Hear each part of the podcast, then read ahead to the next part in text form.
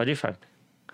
Fala pessoal, tudo bem com vocês? Estamos aqui mais uma vez às 7 horas da noite de terça-feira.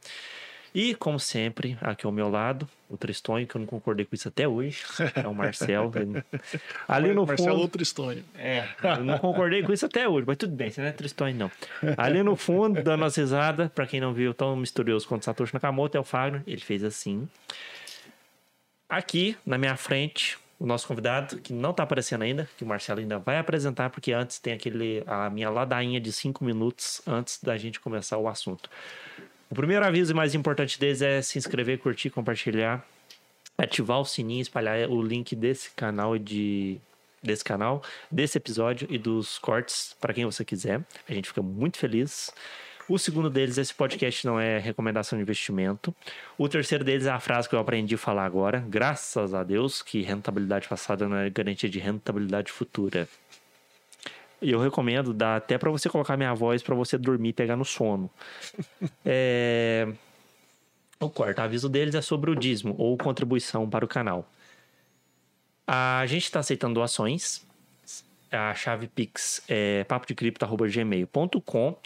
Vai cair numa conta do Marcelo e, se necessário, a gente presta conta. Falando em prestar contas e chaves e tudo mais, tem uma novidade, senhores. O que será? Eu já sabia, viu? Já sabia. Agora, só para um ar de mistério. Nós agora temos o total na nossa conta de 21 reais. É. Lembrando que um real é de teste. É, um real é meu, que mandei de teste para ver se a chave Pix funcionava. Recebemos mais duas contribuições de 10 reais cada uma. Uma delas fez uma sugestão.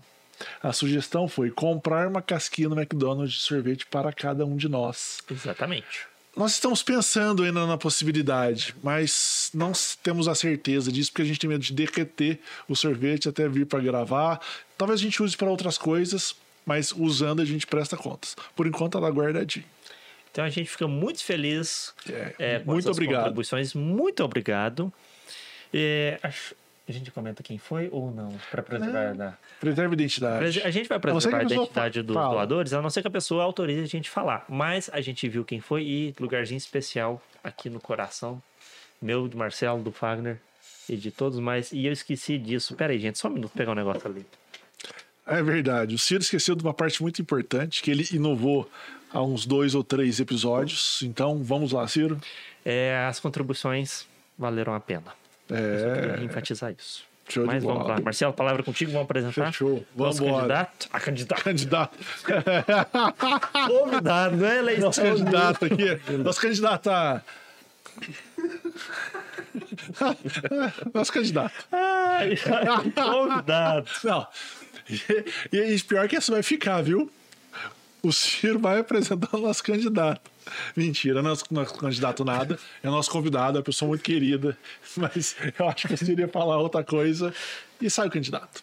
Nosso convidado, é, é um prazer recebê-lo, Andres Bento. Ele é empreendedor e entusiasta da transformação digital.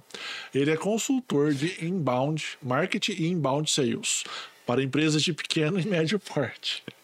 Ele é fundador também do Post, Post Stop, Spot. Post- Olha, Post Tem uns Spot. trava-língua aqui. Post Spot, Cayena, Citro, Roi e Menuto. Andres, muito obrigado pela gentileza de ter vindo, de comparecer aqui. E saiba que a partir de agora, essa é uma extensão da sua casa. O dia que você quiser vir, as portas estarão sempre abertas para você.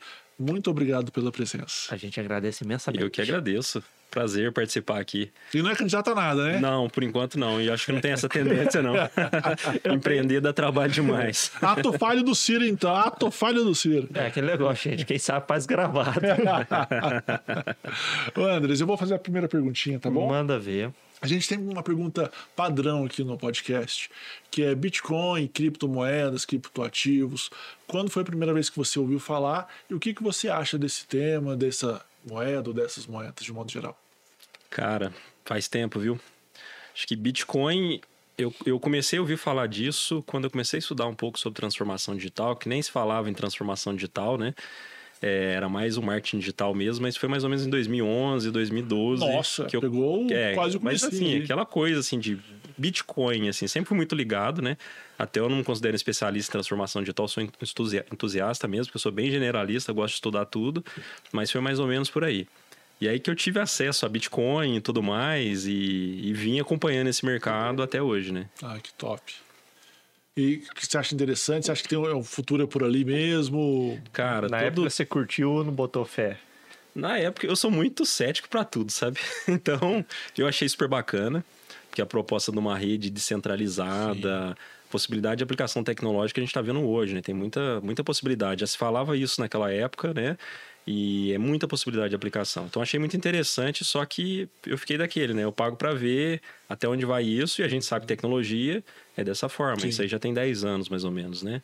Eu achei super interessante, aplicação tecnológica, viabilidade para muita coisa que dá para fazer com a questão do blockchain, por exemplo, mas como moeda Mesmo. centralizada, universal, Moeda corrente. é, eu tenho, tenho minhas preocupações, Uhum. né? Eu sou muito de não, não- não é que eu sou a favor do monopólio das coisas, mas quando alguma coisa tem um dono, de fato, realmente você consegue entregar uma experiência melhor para quem usa aquele produto, serviço, aquele ativo. Então, minha, minha preocupação é só quanto a isso. Se essa rede ela vai conseguir se organizar, nessa rede centralizada, a gente já viu que surgiu depois disso várias outras moedas e outros ativos, criptoativos, né? Mas a preocupação é essa, se isso vai conseguir se organizar de uma forma que todo mundo entenda e que seja transparente também para todo mundo. Sim. Cara, e surgiu pra caramba. A última vez que eu olhei no CoinMarketCap tinha mais de 20 mil tipos. Nossa, tá nascendo mais de 10 por dia, sei lá. É, não, tem uma plantação desses negócios em algum lugar, porque tá doido. É porque tem muita gente ainda querendo ganhar uma grana fácil. É, vou criar uma criptomoeda que vai ter um tanto de bobão que vem comprar. Não pesquisou, não sabe nada e vai achar que vai ficar milionário com o negócio que eu criei e vão fazendo.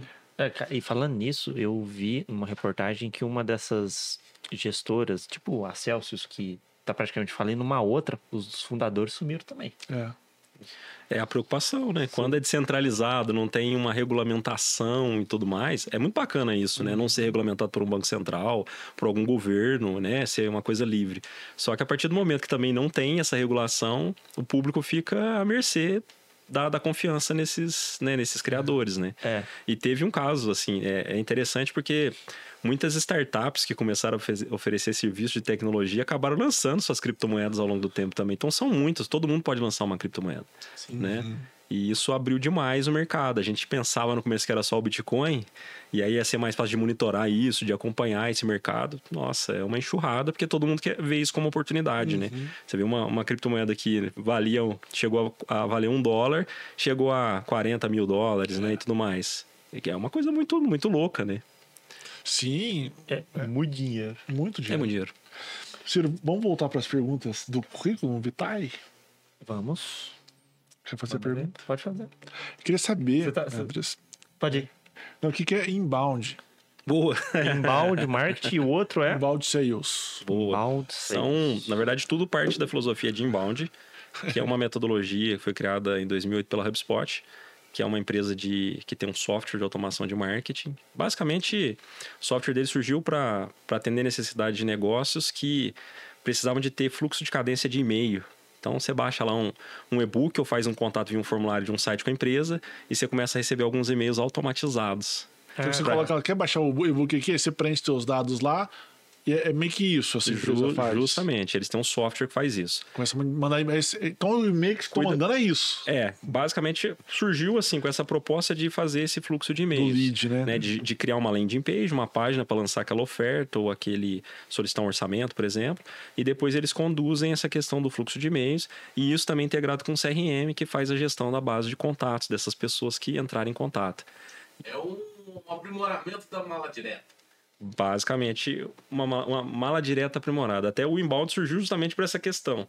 Os fundadores da, da HubSpot, o Brian Halligan e o Dharmesh Shah, um desenvolvedor, um especialista em vendas, eles, eles queriam desenvolver um software que auxiliasse as empresas a criar um processo mais humano de marketing e vendas. Sem e-mail frio, ligação, cold call, né? aquela ligação chata que a gente recebe daquela empresa que a gente nunca deixou contato com eles. Eles pegaram na lista telefônica né? e entraram em contato. Então, o, o inbound ele propõe uma, uma abordagem mais empática do processo de marketing e vendas. A empatia é a palavra-chave. Você respeitar o processo do teu comprador e ajudar ele na jornada de compra dele. Que é Então, mais caso- ou menos. Não, Eu só ia perguntar aqui. Não é o frio por quê? Porque foi eu que tive interesse no seu e-book. Justamente. Você deu a, a permissão para eu entrar em contato. Que aí entra também na filosofia do. Ah, não vou lembrar do autor agora, que ele chama, ele fala de marketing de permissão, Seth Godin. Ele fala, Seth Godin, é, marketing de permissão, então ele traz muito essa questão, né, de do público permitir você se relacionar com a, com a marca e não o inverso, né, e, e a marca ser responsável por te ajudar a, a te conduzir no processo de venda, no processo de compra, porque tem um processo complexo, tem uma jornada complexa. Né? Primeiro você vai conhecer aquilo, depois você vai considerar aquela solução, reconhecer que você tem um problema, considerar aquela solução e de fato você vai comprar. Né? E aí a marca ela te ajuda em todo esse processo, porque hoje com as informações da internet, muitos compradores eles chegam com mais informação numa loja do que o vendedor. Sim. né? O cara vai no YouTube, assiste vídeo de review, tem tudo, todas as informações que ele precisa estão na internet. E às vezes o vendedor não está tão preparado que nem o comprador.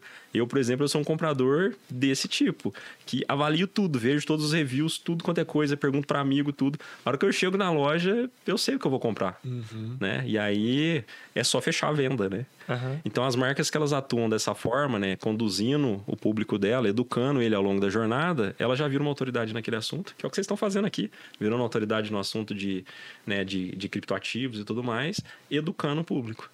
né? Então é um processo de inbound que vocês estão fazendo. Educa, porque se de- no futuro vocês vão ter algum produto ou serviço relacionado, você já tem toda uma base de um público que segue a marca, acompanha a marca e confia na marca. Então, o inbound marketing sales, né, ele parte desse pressuposto.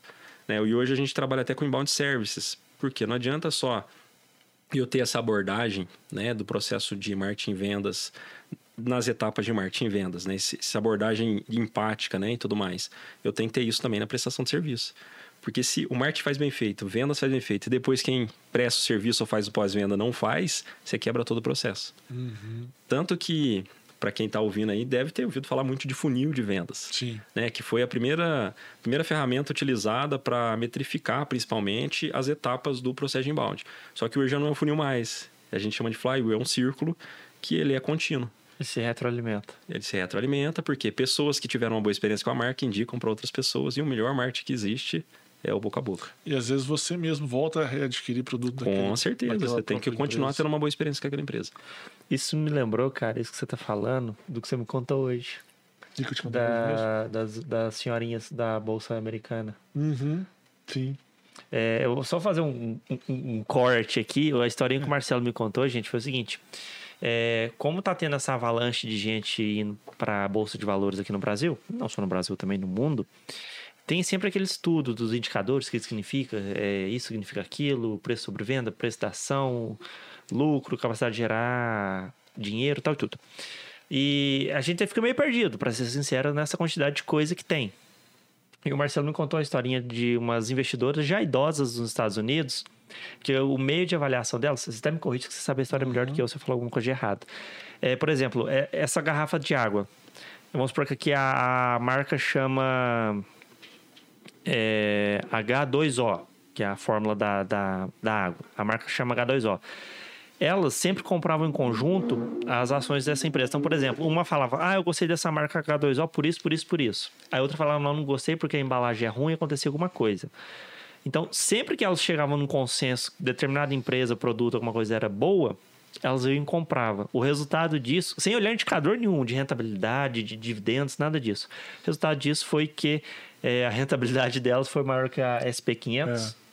Então, foi um feeling bem interessante. É, isso. Isso, isso é bacana. Você entrar no próximo ponto que eu falo de inbound. É. O inbound, o cliente, ele está centrado no meio da estratégia. Não é o profissional de marketing que dita tudo. A gente ouve o cliente. E você vai ouvindo o cliente em todas as etapas dele, do processo dele. Porque as informações das necessidades, das dores, estão com, com o cliente. Aham. Então, né, a gente tem até uma, uma virada dessa questão do profissional de marketing antes da, dessa questão do inbound, né, e depois do inbound. Profissional de marketing ele passa a ser só alguém que junta as peças e entrega o que o cliente precisa. Ele tem que ter Entendi. um feeling, não às vezes, de repente, com o marketing em si, mas com, a, cap- com o ouvido atencioso. Justamente. Fazendo Com uma, uma o analogia bem simples, no caso, vocês montariam um quebra-cabeça e entregaria pronto? Ele só fala, eu quero essa eh, paisagem, por assim dizer. Não. Não? É complexo o processo porque tem muito teste, tem muita hipótese, Ah, tá. tem muita estatística que a gente avalia, né? Então a gente avalia estatística de todas as etapas, taxa de conversão de pessoa que entrou no site, que a gente chama de visitas, né? Para leads, que são os contatos, depois de lead para o pessoal que virou oportunidade de negócio, depois que está em processo de venda, depois que está em pós-venda, que vai indicar para outras pessoas, vão promover o negócio. Então, é bem mais complexo e, e é uma, a solução é personalizada. Então, Entendi. faz 10 anos que eu estou nesse mercado e, e evangelizando, dando curso, palestras sobre inbound. E até hoje eu tenho muito para aprender, porque cada projeto é de uma forma totalmente diferente. Não tem receita de bolo. A gente tem uma metodologia e uma filosofia que a gente segue, né? Mas não tem receita, a gente avalia muita coisa. E, e outra virada importante que as startups, principalmente, estão fazendo muito agora é a questão do que essas senhoras estavam fazendo com o produto. Hoje a gente tem usa muita metodologia de crescimento orientado ao produto. Porque se o produto é bom, ele vende. E Sim. ele impacta até numa, numa SP500, né? Faz nada, né? Então, o ponto é justamente esse. Então, a- as startups que estão se preocupando com o público, elas estão focando muito no produto, em desenvolver um produto que ele por si se venda, que ele resolva o problema. Cara, uma curiosidade. Nisso, o, a Apple já usava disso antes de explodir, não já? Que ela A focava. Apple inovou em muita coisa antes de Já ela usava desse negócio. Tipo assim, por exemplo, quem vai comprar um iPhone não fica preocupado com memória RAM. Você sabe que o que você instalar lá vai rodar. Porque eles têm um foco em, em produto. né? tá. E Fazendo até um- outros focos, né? Por exemplo, o grande foco da Apple, da Apple é que ela desenvolve hardware e desenvolve software. É. Que empresa faz isso no mundo? É. Então a experiência que você tem com o produto dela é, É único. é, é único. Então a preocupação deles com o produto, com a perfeição do produto, com o produto resolver os problemas das pessoas e até, até problemas que as pessoas nem sabem que elas têm, o produto deles resolve, é fantástico. Eu vi o vídeo de lançamento do. Eu não lembro do que, que era. É, Eu acho que era o iPhone. Ele falou assim: era um celular, tô criando um sistema de negócio e tô criando. A Internet Communicator. A Internet Communicator Ele girava. negócio. Era um iPod, a, a phone, a Internet Breakthrough, alguma coisa. que É, não, lá. era um Communicator, sistema, é, é. é, o sistema, o É telefone. na iPod, a phone, a Internet, Internet E, é, Communicator. É. e aí, de repente, falou assim: só que tudo isso numa coisa só. É, primeiro quando iPhone- ele fala isso, ele É. fica repetindo várias É. vezes, né? Quando ele fala, aí a plateia vai à loucura, né? Porque É. ninguém esperava, né? Que ele lançou um telefone, né? Entrando um pouco nesse negócio que você comentou, eu vou me interesso pelo livro ou por alguma coisa que você disponibilizou para mim, para que a gente comece a nossa relação entre cliente e empresa. E aí começa a vir e-mail para mim. O que eu tenho percebido nos últimos tempos é que hoje o descadastramento é muito fácil. E tem que ser. Antigamente, você fala assim, nossa, estou recebendo muito e-mail dessa empresa, quero desca- descadastrar. Era impossível. Você, É. não- você falava, meu, vou ter que cancelar meu e-mail, mas não paro de receber esse Era um negócio. rodeio pra fazer isso. Hoje, eu acho que até por esse lado que você comentou, por entender que o cliente ele pode querer ou não a relação, ele fala assim: quero de- descadastrar. É apertar um botão, colocar no confirmar e pronto, acabou. É, mas isso tem uma questão importante. Vai das empresas que seguem a filosofia do inbound. A empresa Sim. que segue a filosofia do inbound, ela entende que esse contato ele pode ser interrompido pelo cliente, potencial cliente, a qualquer momento. Então, nas, a gente trabalha com duas plataformas, que são o HubSpot e a Resultados Digitais, que é uma empresa nacional né, de Santa Catarina, muito bacana, a gente é parceiro deles. Então, essas duas plataformas sempre ofereceram a opção de cadastro clara lá no e-mail. Porque não faz sentido para a marca também se relacionar com a pessoa que não quer receber e-mail Eu dela. confessar que eu fiquei burrado. É. Eu pego o bico. Com certeza. Eu E bem. Que, que ódio que eu tenho desse e negócio. o importante, hoje a gente tem tá lei, bravo. né? A Lei Geral de Proteção de Dados que, que é ódio mesmo. que fala sobre isso, né? Pessoal. É uma... É. Então a gente tem lei hoje que fala sobre isso, que a pessoa pode a qualquer momento solicitar a exclusão dos dados dela, né? É, para quem não sabe, pode buscar LGPD, tem essas previsões, né? De, de uso de dados de terceiros, né? Então isso é importante. E, André, An- Andrés, fala- entrando nesse ramo empresarial, conta pra nós como é que você surgiu com esse tanto de empresa. É, isso que eu ia fazer uma Você, você dorme na meia-noite às seis? É, você dorme, você, né? Às vezes. Eu vou falar a empresa e aí você faz um resumão dela pra Uma gente. pra Eu nós. faço uma introdução de como que surgiram essas ideias e Ah, tá. Então antes. antes- É. Beleza. Acho que é bacana. É, eu, por formação, fiz administração e depois da administração eu comecei a trabalhar. Ao longo da administração, eu já comecei a trabalhar em banco. Então, eu trabalhei cinco anos em banco, é, pessoa física, um ano e meio, e depois eu fui para a área de pessoa jurídica. Na área de pessoa jurídica, é, eu tive muito contato com empresas e ouvindo problemas de empresa e tudo mais. Então, estava bem mais na área comercial, financeira, porque eu participava um pouco do processo de análise de crédito e tudo mais. E aí eu saí e fui empreender quando saí do banco. E eu, como eu estava na área financeira, minha dedicação ao longo da, da faculdade foi a área financeira, né? Que tinha muitas matérias, uma área pesada para estudar e tudo mais, foi o que eu me dediquei. E aí eu fui abrir o negócio, tá, meu fluxo de caixa tudo bonitinho, fazendo tudo financeiro perfeito, mas e o marketing? E a maior falha minha em empreender, quando eu saí, né, e fui empreender pela segunda vez, na verdade, porque eu já tinha empreendido aos 15 anos já, é, foi o marketing. E foi justamente nessa época que estava começando lá os resquícios de marketing digital. Aí eu fechei esse negócio, quebrei mesmo, de fato. Fechei o negócio, falei, eu tenho que aprender sobre isso. Mas aí precisava trabalhar, fui trabalhar numa, numa empresa de consultoria, auditoria em São Paulo. E aí lá que eu comecei a ouvir falar sobre transformação digital, marketing digital, essa questão do digital nas grandes empresas ainda. Estavam começando a falar disso aqui no Brasil. Será quando, mais ou menos? 2011, mais ou menos. Certo. E aí, disso eu, eu falei, cara, eu acho que eu tenho que estudar isso aí. Então eu não queria seguir nessa área financeira mais, falei, aí comecei. E, e já vem de uma coisa que eu já fazia quando eu era adolescente. Eu já desenvolvia site, eu já desenvolvia marca, já mexia com bastante coisa no CorelDRAW, Illustrator, Photoshop. E aí essa parte prática, né, de, de fazer, eu já fazia. E aí eu comecei a estudar e, e aí eu comecei a trabalhar na área de, de marketing de destino turístico, né, tive uma oportunidade. E aí eu comecei a desenvolver esse projeto lá. E além, eu, fui, eu recebi um convite de uma empresa estrangeira para ajudar eles a fazer o marketing aqui no Brasil, porque eu participava muito de evento, conversava com muita gente. Foi aí que eu conheci a, HubSpot. Eles usavam essa plataforma. Na época tinha um curso pago para operar a plataforma, fazer um curso de inbound. Eles pagaram o curso para mim, eu fiz o curso tudo e comecei a especializar nisso. E aí eu comecei a oferecer alguns serviços. Comecei com oferecer serviço de desenvolvimento de site, é, anúncios no Google. Comecei fazendo esse tipo de coisa. E aí eu fui começando a juntar as peças das coisas. Falei, nossa, entrega o site, mas o cliente precisa de anúncio, mas tem tráfego orgânico, ele vai precisar de blog. Aí a PostSpot surgiu disso. Então eu tinha uma agência, uma urgência, na verdade, que fazia site, fazia anúncio no Google, é. E aí eu comecei, termo. eu comecei a fazer, a, a pensar na questão do blog. Né? E aí, nisso, isso já em 2016, eu arrumei um parceiro, assim, que teve coragem de entrar comigo no barco, assim, e a gente fundou uma agência de inbound mesmo, já de inbound, e aí a gente oferecia todo o processo de inbound, atração, né, gerar conteúdo de blog, é, fazer anúncio, depois conversão, fazer e-book, criar landing Tudo page, dois. nós dois. A gente atendia poucas empresas, até que a gente começou aqui em Poço. Atendia, na época, seis empresas só. Mas já é bastante. É, bastante, para dois. duas pessoas. A gente vivia por conta disso. E aí, mas foi muito aprendizado, gerou muito aprendizado. Só que eu sou um pouco da área de tecnologia, eu sempre tive aquela vontade de criar uma, uma plataforma, Uhum. alguma solução de tecnologia. Não posso ficar aqui só eu fazendo, fazendo, É, só agência, fazendo, só porque- agência. É, eu tenho que criar uma solução mais escalável e até, assim, para usar as habilidades, assim, que eu tinha. E aí, esse meu sócio, ele foi... A gente recebeu o convite para trabalhar numa empresa na Resultados Digitais, lá em Florianópolis, o, o Júlio. O Júlio foi trabalhando na Resultados Digitais, hoje é RD Station. E aí, eu fiquei É que sozinho. Station seria o quê? É, resultado digital, estação da Resultados Ah, Digitais, tá. né? É a plataforma deles. Tá. Eles até estão mudando a marca toda para RD Station agora. E aí ele foi trabalhar lá com eles, eu acabei que fiquei aqui em Poços e, e aí eu persisti nessa, nessa questão. Aí surgiu a Postspot. Falei, então, tinha algumas soluções no mercado já, mas a gente tinha, como agência, tido experiência com essas soluções, só que não entregava da forma que a gente esperava que fosse a experiência do cliente.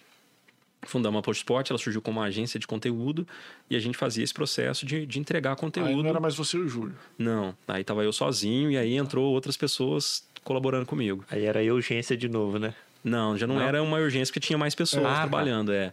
É, e aí a Postspot no primeiro ano a gente conseguiu assim desenvolver bem, entender mesmo o que a gente estava fazendo. A gente conseguiu lançar a primeira plataforma no primeiro ano.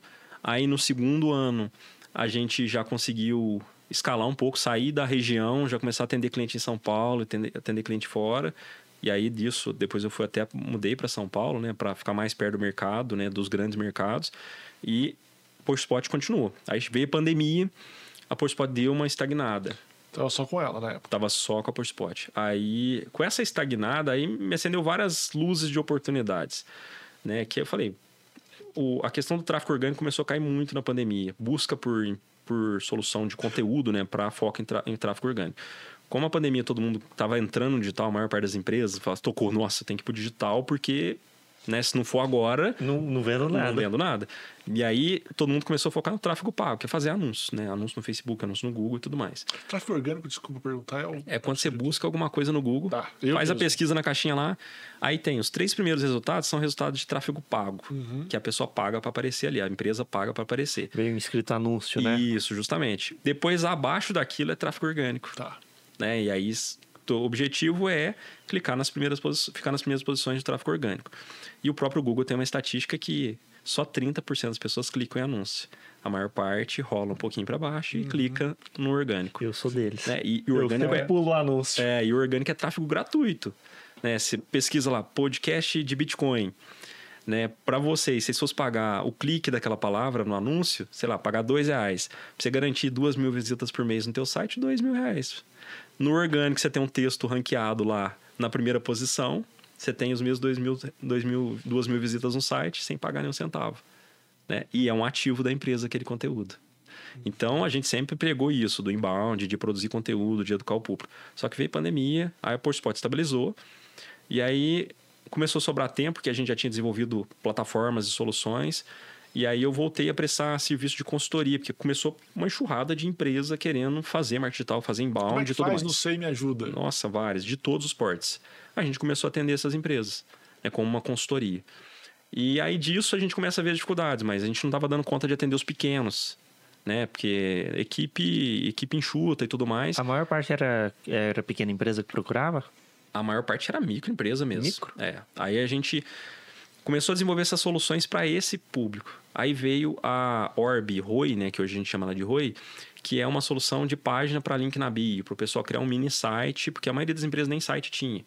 É uma, uma solução semelhante ao Linktree, mas nacional. A gente desenvolveu essa solução e colocou ela no mercado para atender criadores de conteúdo, pequenas, micro e pequenas empresas, né, que não tem a possibilidade de ter um site, ela tem lá gratuito, ela consegue criar a página e colocar os, os principais canais de contato, as informações importantes da empresa, para que ela, que a pessoa clica lá, está acessando a rede social dela, ela clica, ela tem um lugar para fazer um contato via WhatsApp, tem acesso a qualquer informação que ela precisa, endereço e tudo mais Que né? show. Então a gente criou isso pensando nesse público. E aí depois veio a demanda de gestão de mídias sociais. Que aí a gente não atendia essa demanda também. A gente sempre produziu conteúdo para blog tudo, mas a gente não atendia mídia social. Aí a gente fundou ao longo, na, na pandemia também, um pouco depois assim, no começo da pandemia, a Caena, que é uma agência especializada em social media, que tem uma equipe dedicada nisso, em tráfego para social media e conteúdo para social media. E aí vem depois a Minuto, que aí a gente começou a ter muita demanda lá na Rui de páginas de link na bio de empresas da área de alimentação. A gente falou, mas esses caras, eles usam iFood, mas eles não querem pagar comissão para iFood, não quer colocar o link do iFood na bio deles. Eles querem uma solução que ele não paga comissão e que ele consiga ter um cardápio digital, um site também para ele, que ele tenha o menu inteiro dele lá, que a pessoa consiga entrar, fazer pedido, ele consiga gerir esses pedidos, fazer as entregas e a pessoa, o cliente dele consiga até fazer os pagamentos por lá. Aí a gente desenvolveu o Minuto para atender essa demanda desse, desse público que sempre estava demandando muito de, de atenção. Minuto é como se fosse um aplicativo da própria empresa. É, você né? cria um mini site, um site, na verdade. A Minuto é um site que é um cardápio digital. Só que é um, não é um PDF, né? Você tem um site mesmo, que você gerencia ele, gerencia preço e tudo mais. Personalizável. Personalizável, gerencia pedido, você cadastra lá teus produtos e tudo mais. Você mesmo, ele mesmo que gere. E isso, ele faz site. toda a gestão. Você disponibiliza a página, digamos assim, a estrutura Faz para ele. toda a plataforma, né? toda a estrutura, A gestão de pedidos e tudo mais. Então ele mesmo entra, tem plano gratuito, né, para quem está ouvindo e quer testar a plataforma, e depois a gente tem os planos pagos, né, que no plano, no primeiro plano pago você tem acesso à gestão de pedido, receber pedido.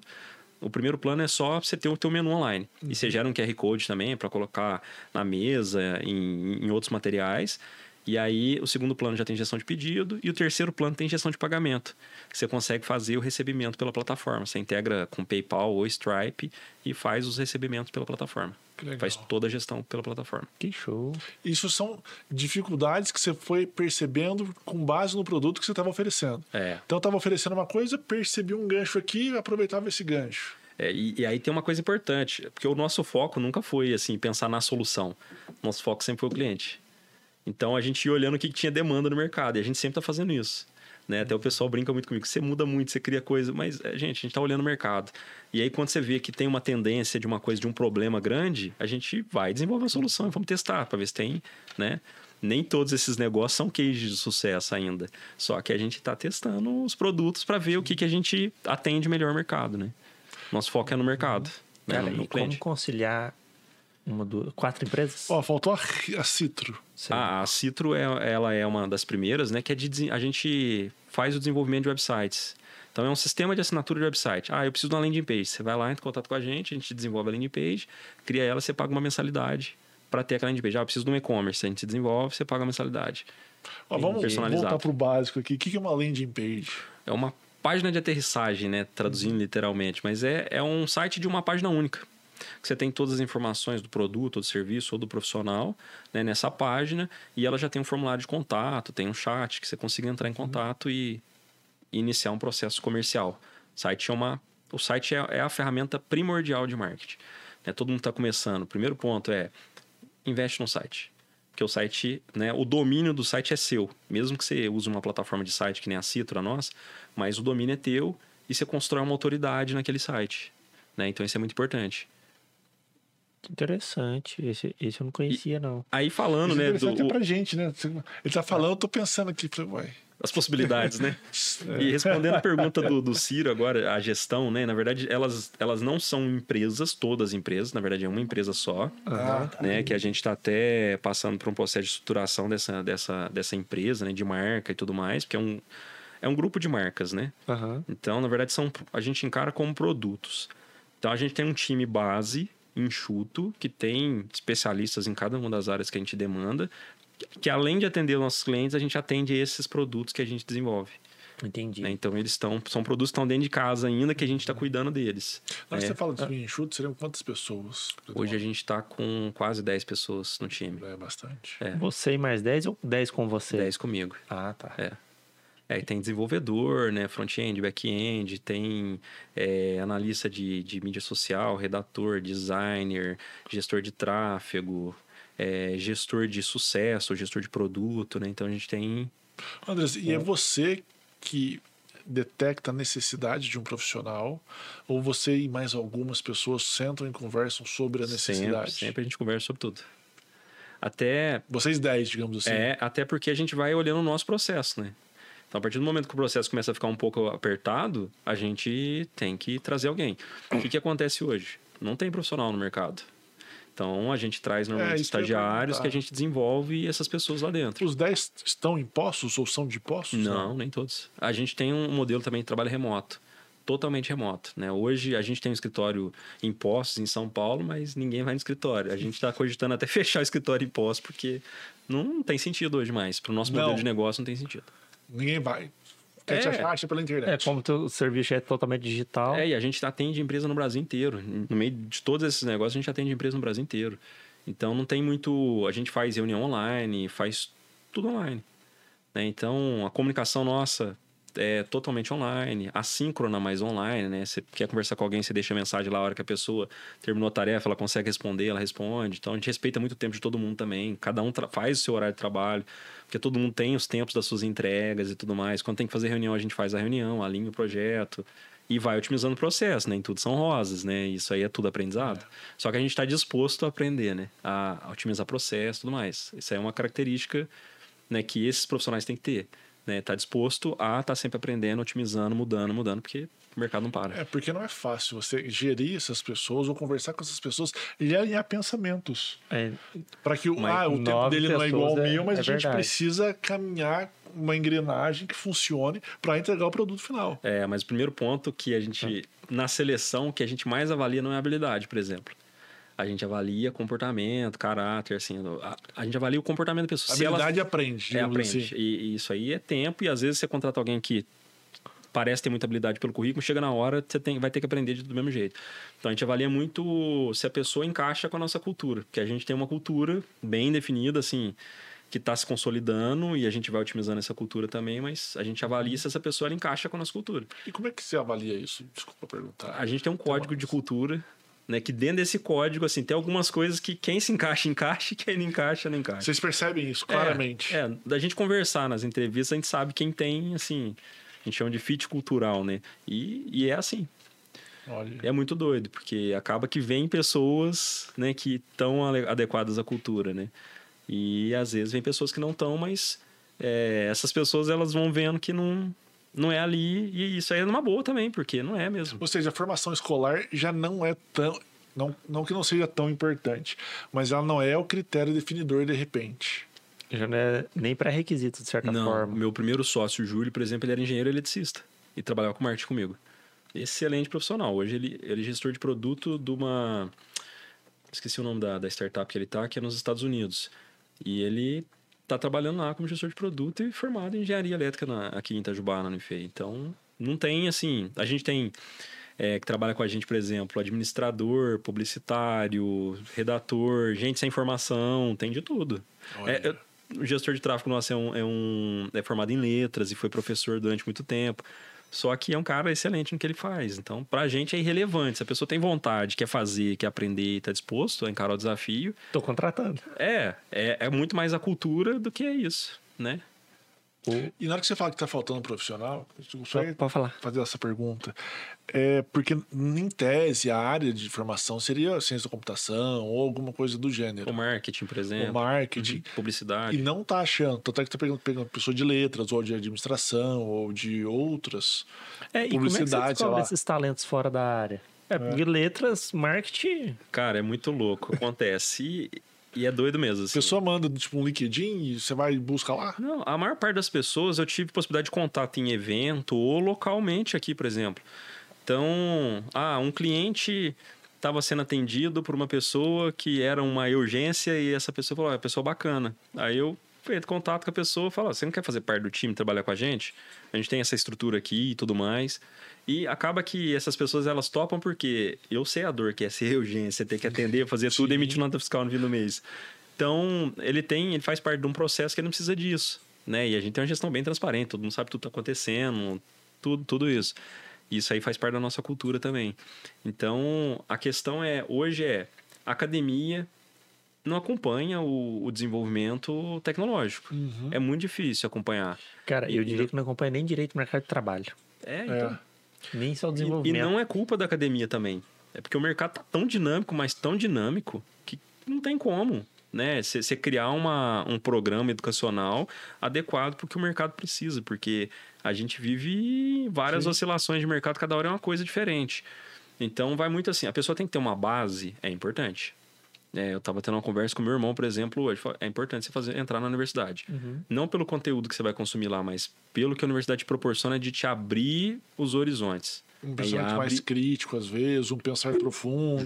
Justamente, isso é muito importante. É, esse desenvolvimento, às vezes o pessoal falava as matérias de filosofia, sociologia, várias matérias desse tipo de formação humana e tudo mais na, na universidade. Hoje são as matérias que eu dou mais valor, assim, de, de ter tido contato. Né? E a gente, acho que nós três estudamos numa excelente universidade, né? A gente pode falar justamente disso. Então, é, a pessoa tem que ter esse acesso, independente do curso que ela vai fazer. Uhum. Mas vai fazer medicina veterinária, vai trabalhar com marketing digital depois, nenhum problema. Até porque, se o cara formou em medicina veterinária, ele pode ser uma pessoa que vai atender várias clínicas veterinárias com a gente no Brasil, escrever texto, ver se o texto está certo. Então, Sim. as possibilidades são, são infinitas, né? Mercado tem mercado pra caramba. Se a pessoa tem uma segunda língua, então, Melhor tem ainda. muita oportunidade fora. O inglês é meio que condição sine qua non ou não há necessidade? Há necessidade. A gente lida com o termo o dia todo. O E dia eu até todo, me né? policio muito com o cliente, com todo mundo, para tentar trazer um pouco para nossa realidade, mas vem tudo dos Estados Unidos, É. né? Então a gente tem que se adequar e, e é idioma universal, né? Então se a gente vai falar com um cliente, por exemplo, é engraçado isso, a gente está atendendo um cliente em Portugal. Você vai falar com um cliente lá, eles dominam muito o inglês, por exemplo. Uhum. Então tem questão muito técnica assim, nossa, quase que eles falam tudo inglês. Né? E é necessário. Área de tecnologia é Inglês. Básico, é básico. Mas alguém que não tenha, vai ter que correr atrás, então. Tem, correr atrás, com certeza. Vai, começa a fazer isso É, inglês. depende que depende do objetivo, né? Não é Sim. pra todo mundo assim. Então, o objetivo, ah, eu quero trabalhar só no Brasil, tudo. É, mas mesmo querendo trabalhar só no Brasil, às vezes você não Tem. Ah, eu A- A, preciso. língua facilita. É um curso legal, o curso tá em inglês. É, Justamente. Para ter acesso ao que está sendo produzido né, de, de qualidade no mundo, muitas vezes você tem que estar. porque eles estão. Eles estão alguns anos à nossa frente em várias questões. E o Brasil hoje é um dos, exemplo? é um dos principais mercados de marketing digital do mundo. É, é de marketing digital de teste de aplicativo, né? De tudo. A gente, a gente empresas consome adoram muita lançar um app inovação. aqui. A, gente consome, a gente desenvolve mesmo. O Brasil é, é, um, é um celeiro para a área de tecnologia, tanto que a gente exporta muito profissional de tecnologia para o mundo inteiro. Se for pegar, por exemplo, na, na, na nossa região, o tanto de profissional que está prestando serviço nos Estados Unidos, que está trabalhando para empresa fora, que está mudando, é muita gente. É, a gente tem que aprender só a reter essa galera aqui, né? Ter condições de manter esse pessoal aqui, mas a gente forma muito, né? Então, Mas qual que é a dificuldade de reter aqui? Salário. Salário, principalmente? principalmente, porque lá ganha em dólar. É, Ó, Ah. o Vinícius, ele é primo da, da Vanessa, minha mulher. E ele trabalha com ciência da computação. Ele, ele é programador, não sei do que. Então, assim, é programador.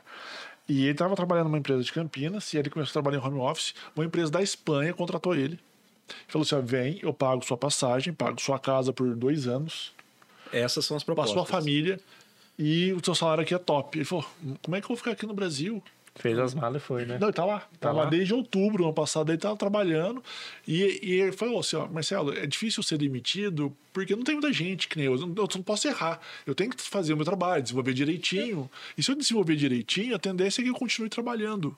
Porque dificilmente vão achar vários profissionais como Não, o mercado tá em eu no falta. mercado. Tanto é que o cara da, na Espanha tá me contratando. É justamente.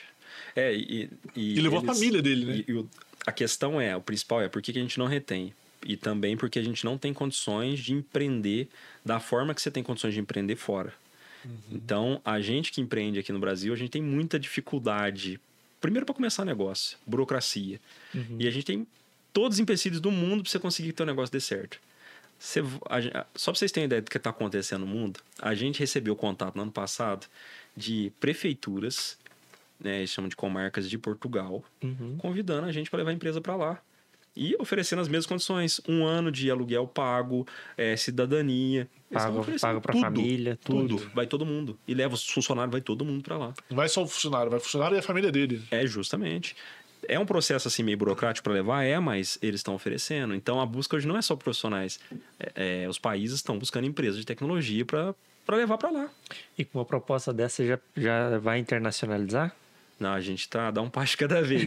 Mas a gente tá Mas que num- deu uma vontadezinha, É, deu, não, né? mas a gente está num processo, por exemplo, teve uma das prefeituras que entrou em contato com a gente, a gente está num processo de, de avaliar todo o processo, de mandar as informações, de ver se tem, é, no caso específico até para Menuto, né? Se tem fit cultural, o produto nosso lá. A gente vai fazer- começar a fazer os testes agora, até para fazer anúncio lá, ver se tem adesão do nosso produto lá. E a gente está dentro do processo. Então, se tudo encaminha, a gente tem que aproveitar essas oportunidades, né? Eu acho Cara, que eu e vi eu acho isso. que vai facilitar, principalmente que vocês não vão ter a barreira tão forte do idioma. É. É, justamente. Eu acho que eu vi isso no Canadá. Uma, eu acho que cidades do Canadá Estão recrutando profissional, Recrutam recrutando empresa profissional. ativamente. Ativamente, estão indo atrás. vão lá e falam assim: ah, aquele rapazinho lá, vou lá atrás, vou ligar pra ele, vou conversar com ele, vou chamar ele pra vir pra cá. É, a gente está perdendo empreendedor no Brasil, que está tendo oportunidade fora, e profissionais nessas O áreas. problema é que você perde o cérebro pensante. É. Que é aquela pessoa talento, que né? inove, que faz. E não só na área de marketing, de Não, tecnologia não. também, esse. esse Todas tá- as áreas. Todas as áreas.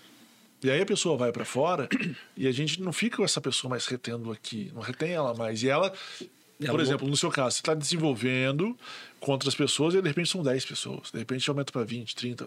E são métodos pensantes que poderiam ser implementados por outras e replicados por outras empresas aqui. E Justamente. que de repente você vai para lá não vai ser mais replicado ou adotado. É, o potencial criativo, a gente vai perdendo potencial criativo no país, né? E, e principalmente agora que a gente tem possibilidade de desenvolver o potencial criativo no interior, justamente com as condições do trabalho remoto e tudo mais, que é o que esses países estão fazendo. Então, são cidades do interior que não tem indústria, não tem nada, não vive de turismo, nada, mas eles estão preocupados em atrair talentos que querem qualidade de vida, segurança, tudo.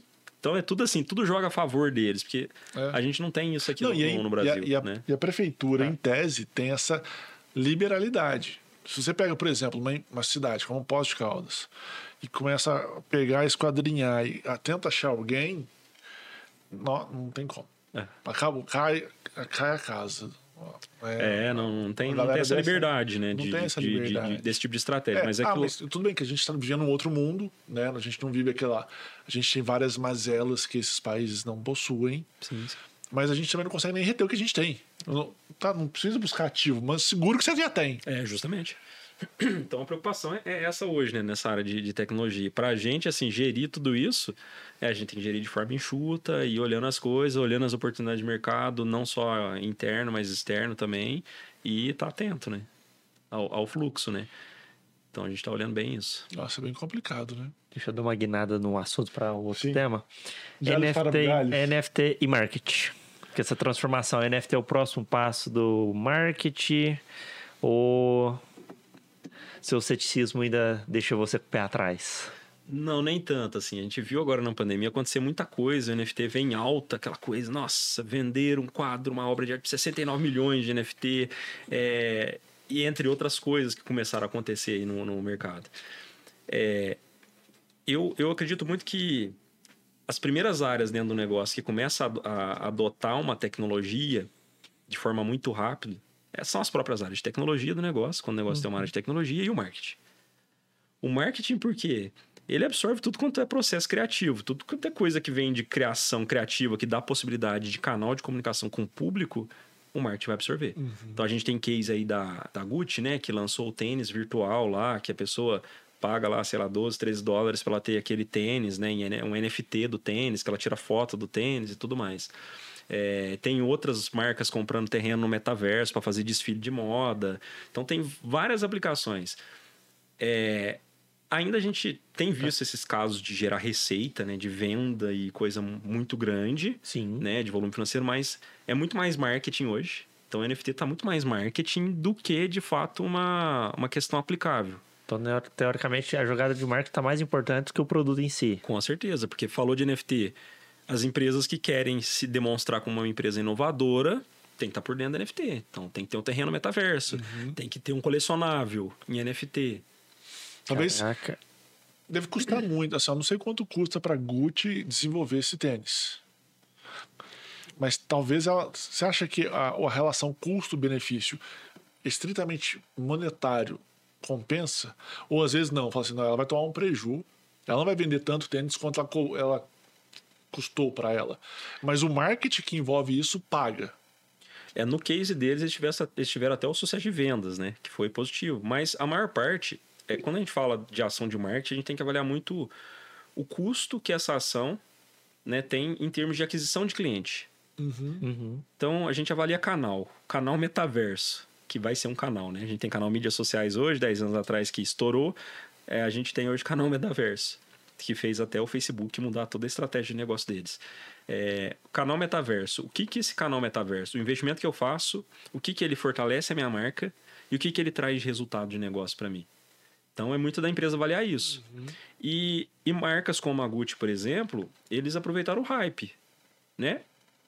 Falando de NFT, lançou o tênis, bombou na mídia Gerou o receita. tênis. Né? A marca dele saiu espontaneamente em vários canais de mídia do mundo, que eles não pagaram nada para aparecer essas matérias. A gente tá falando deles aqui hoje. Né? Então foi um case de marketing muito bacana. Sim. Né? E além disso, ainda gerou receita para a empresa. Né? Aí a questão de valeu a pena ou não, aí é conta que eles têm que fazer de custo de aquisição de cliente. Né? O que, que a gente gerou de negócio com essa ação? Quanto que a gente investiu né? e qual que foi o retorno sobre esse investimento? Cara, eu, assim, ela, acho que ela já, o cliente dela já é, já vai ter uma rentabilidade alta. E tem uma coisa legal. Porque ela, ela tá no mercado onde não falta dinheiro. Justamente, mas tem uma coisa mais importante. Ela tá num mercado que outras pessoas que não têm acesso ao produto aspiram o produto dela. Foi isso que ela fez. Também. 13 dólares para eu tirar, para eu ter um, um- um- Uma foto. uma foto, um tênis, na verdade, tridimensional, né? Com aquela experiência de realidade aumentada, Aham. que eu tiro e posto com aquele colecionável da Gucci por 13 dólares, 12 dólares. Eu não Isso sei eu consigo estavam vendendo. comprar. Isso eu consigo comprar. Eu não consigo comprar um tênis da Gucci, mas eu tenho acesso. Então tem até uma questão de democratização, né? Daquela peça da coleção deles que se pagaria, sei lá, mil dólares. Essa E- pessoa teve acesso a... E é um colecionável, né? É. Essa é realmente uma vantagem da pessoa. É, Todo mundo fala assim, é um colecionável e fica guardado aonde? Fica na MetaMask da pessoa, fica, ela tem que criar uma MetaMask também, ou fica dentro do jogo, mas depois ela retira do jogo. Aí a gente tem que entrar no processo da, da guarda de, do token não fugível, né? Até falar aham. do NFT, o token não fugível, É. né? Non-fungible token, né? É, e esse token ele é guardado num. Como é que eu posso dizer? Ele tem uma guarda descentralizada. Uhum. Você tem uma carteira né, que vai ficar guardado aquele código do teu token.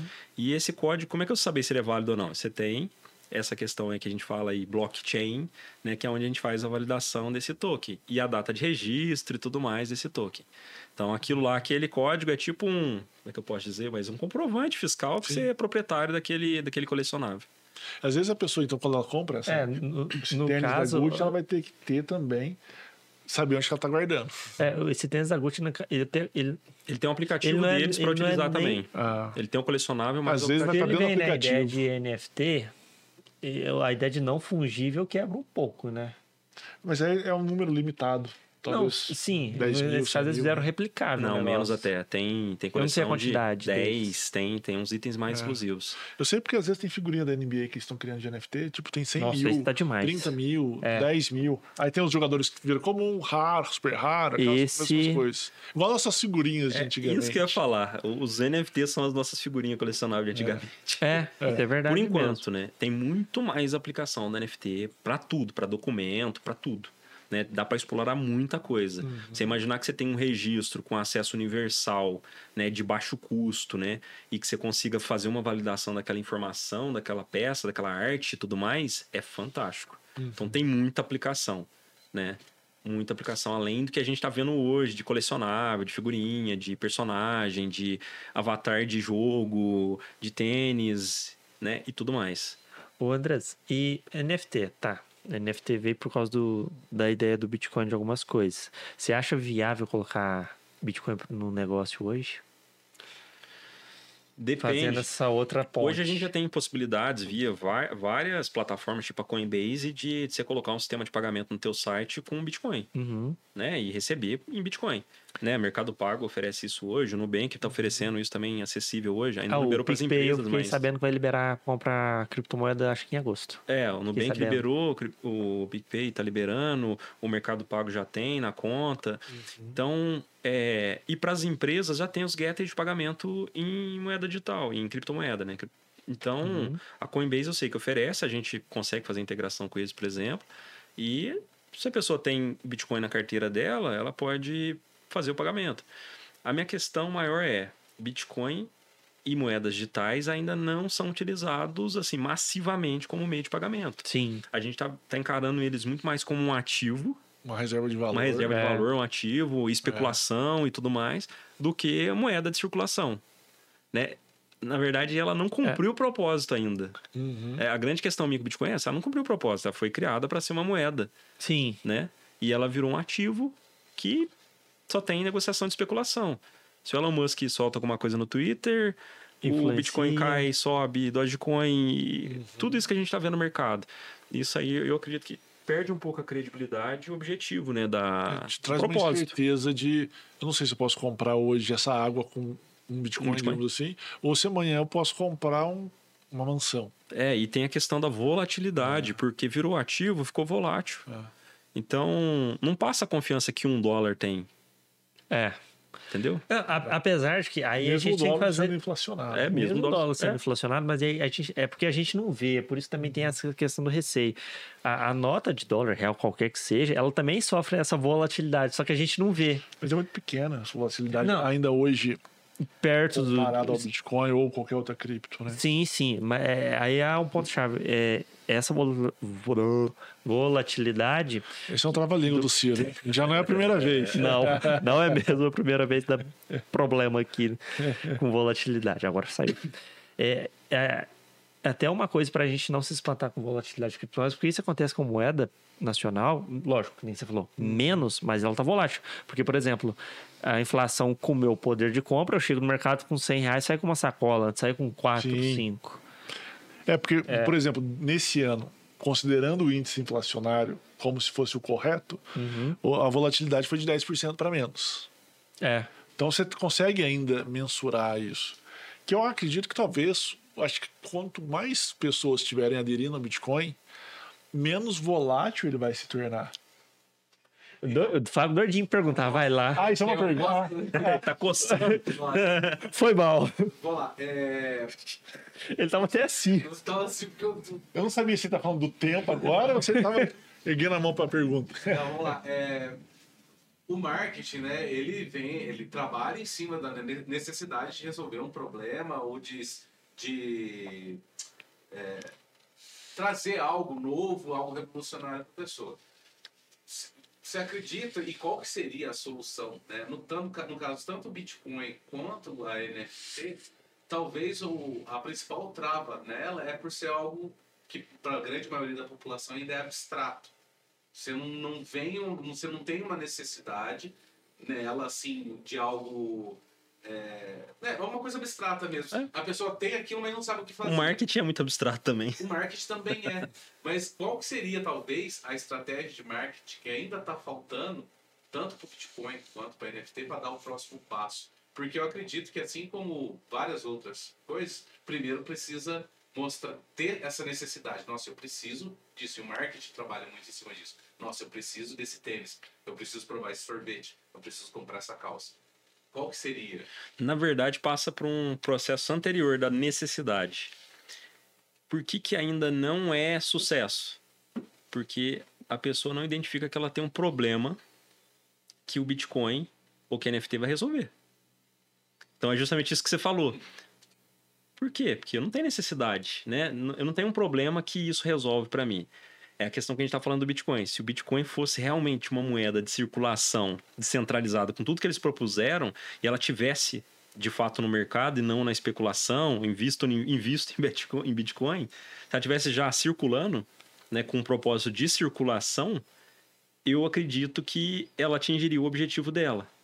E aí você democratiza fácil e tudo mais. Então, se ela. Porque moeda é confiança. Basicamente confiança. Né? O, o lastro de, de ouro do dólar caiu faz muito tempo e tem gente que acha que tem que é lastreado em ouro. É. Né? É confiança, é papel. É uma cédula de crédito. Né? Então, se, se eles tivessem o grupo fundador e tudo mais tivesse colocado isso para circulação no sentido de ser uma moeda, eu acho que ela atingiria o objetivo. É que entrou muita gente especulando em cima disso, né? Ao longo do tempo, ela foi crescendo o valor e tudo mais. Né? Lógico que tem o processo da mineração, tem o custo de, de- dessa moeda também, que ela tem um custo absurdo né, de consumo de energia elétrica, por exemplo. Então, mas eu acredito que a população não tem um problema relacionado à moeda. O problema original deles era a gente precisa de uma moeda descentralizada, sem controle dos bancos centrais, democrática, que todo mundo tem acesso. Né? O problema inicial resolver é esse, porque todo mundo quer. Eu quero ter um Bitcoin aqui, eu posso ir na Europa e comprar o que eu quiser. Esse é o problema que a gente tem. Eu não preciso fazer câmbio, eu não preciso de ficar refém de, de governos, né? de inflação, de país. Não, se eu estou na Argentina, estou no Brasil, estou nos Estados Unidos, no Japão, um Bitcoin vale a mesma coisa em todos esses países. Só que ela não é democrática. Né? Então, o ponto é, é porque a gente fala quando a gente tem algumas etapas da transformação digital e uma delas é a democratização, que é o mais importante para o negócio escalar, para ter acesso para todo mundo. É a questão que os bancos digitais estão fazendo, a conta é gratuita, então é democrático. Então, eu consigo atingir todo o público que nunca teve acesso a uma conta bancária gratuita. A NFT ela já vem num outro processo. Hoje ela está sendo utilizada muito com, com criadores artísticos que eu acho sensacional. O cara cria e ele consegue ter aquele código né, que define que aquela arte é dele, ele consegue vender aquela arte e isso valoriza o trabalho do artista. Então, acho que na, na, na- nas artes tem uma aplicação fantástica da NFT né, e tudo mais. Então, mas eu acho que além disso, eles não estão para conseguir ter uma estratégia de marketing bacana, né? Eles não estão resolvendo problema. Na verdade, pode estar criando problema para a sociedade. Né? Então, a partir do momento que não resolve o problema, você vira um problema e, e aí deixa de ser interessante e tudo mais. Eu espero, que eu acredito na, nos propósitos deles de uma rede descentralizada, sem controle dos bancos centrais e tudo mais, uma coisa universal. Eu sou muito dessa questão do mundo universalista, sem fronteira e tudo mais. É, espero que, que consiga, né? Mas não sei se, se vai por esse caminho. Deixa eu pegar gancho numa coisa que eu deveria ter perguntado mais cedo, mas não perguntei e agora me veio a questão. Eu já reparei, sem ter conhecimentos em marketing, mas hum, uma percepção assim rasa da coisa, que tem comércio que faz aquele investimento no marketing, o trabalho, de repente dá seis meses, pum, fecha. E tem uns que você vê não tem nada do, do setor e sobrevive, dá lucro perfeitamente. Por que às vezes esses casos, vamos dizer assim, esses pontos fora da curva? Não é um ponto fora da curva. Isso aí a gente fala muito até com os nossos clientes. Oferta bem definida.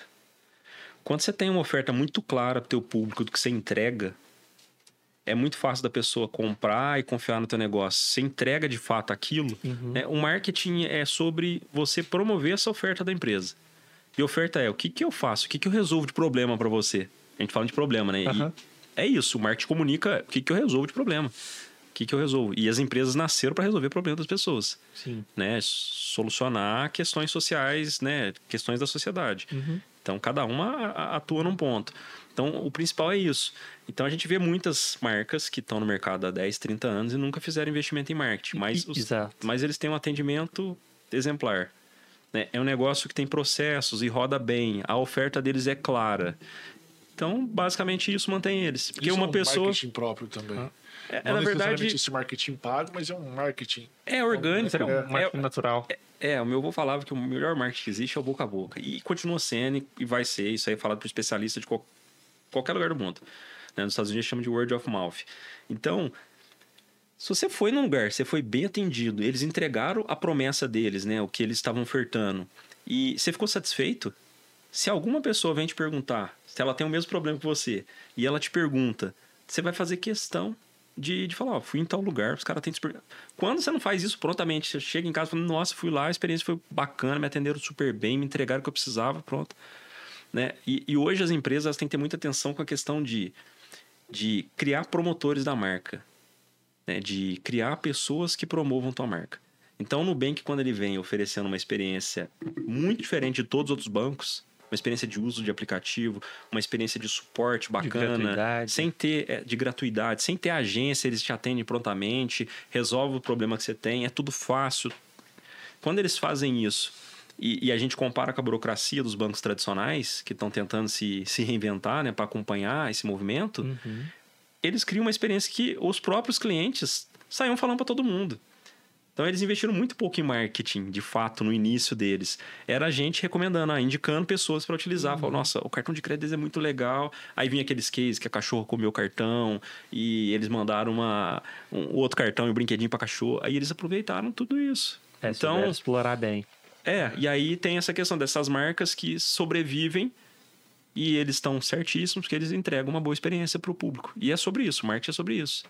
Né? O- consolidação da empresa que não entrega aquilo que ela anuncia, que é prometido, e mesmo assim está no mercado aí há trocentos anos. Vide qualquer rede de fast food.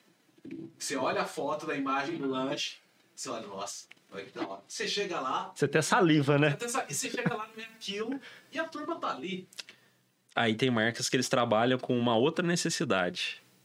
Aí a gente tem vários pilares, né, que a gente trabalha. A gente, o grupo nosso, a gente chama até de abstrata, né, que é o nome da agência mesmo que, que manda em tudo, né?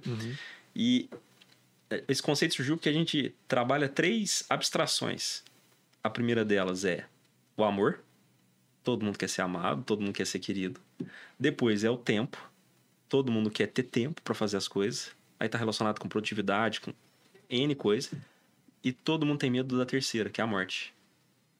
Então, essas marcas, não vou citar nomes aqui, mas eles As entre... redes. essas redes é, eles trabalham muito da questão do primeiro ponto, que é do amor e do tempo. Segundo também eles trabalham.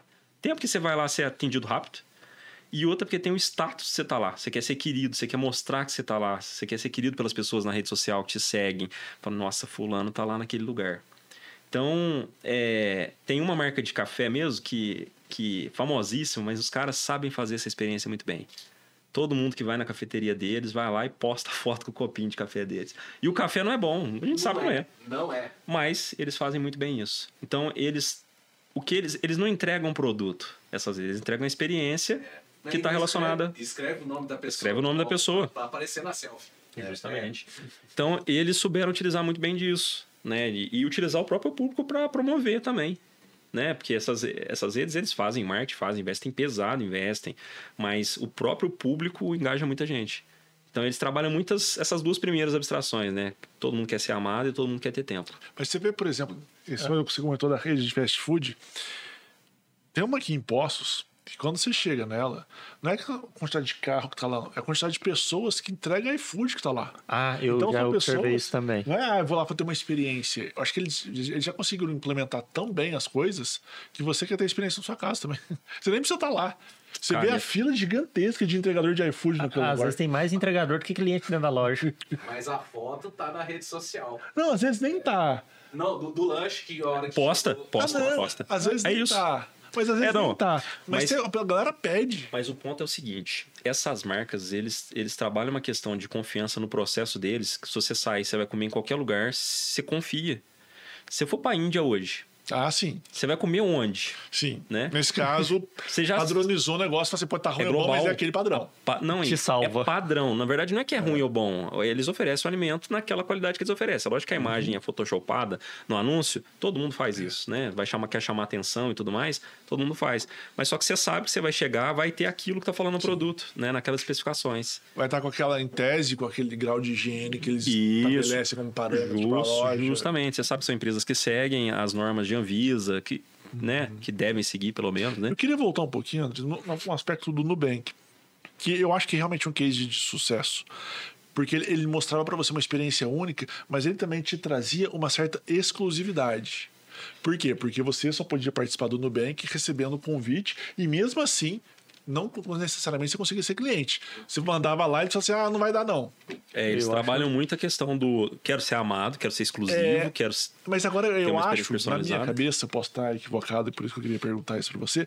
Eu acho que o Nubank está virando um banco grande, então está perdendo a exclusividade, está tentando virar um banco grande. Bancão. E os bancos grandes estão tentando virar bancos mais exclusivos e descolados.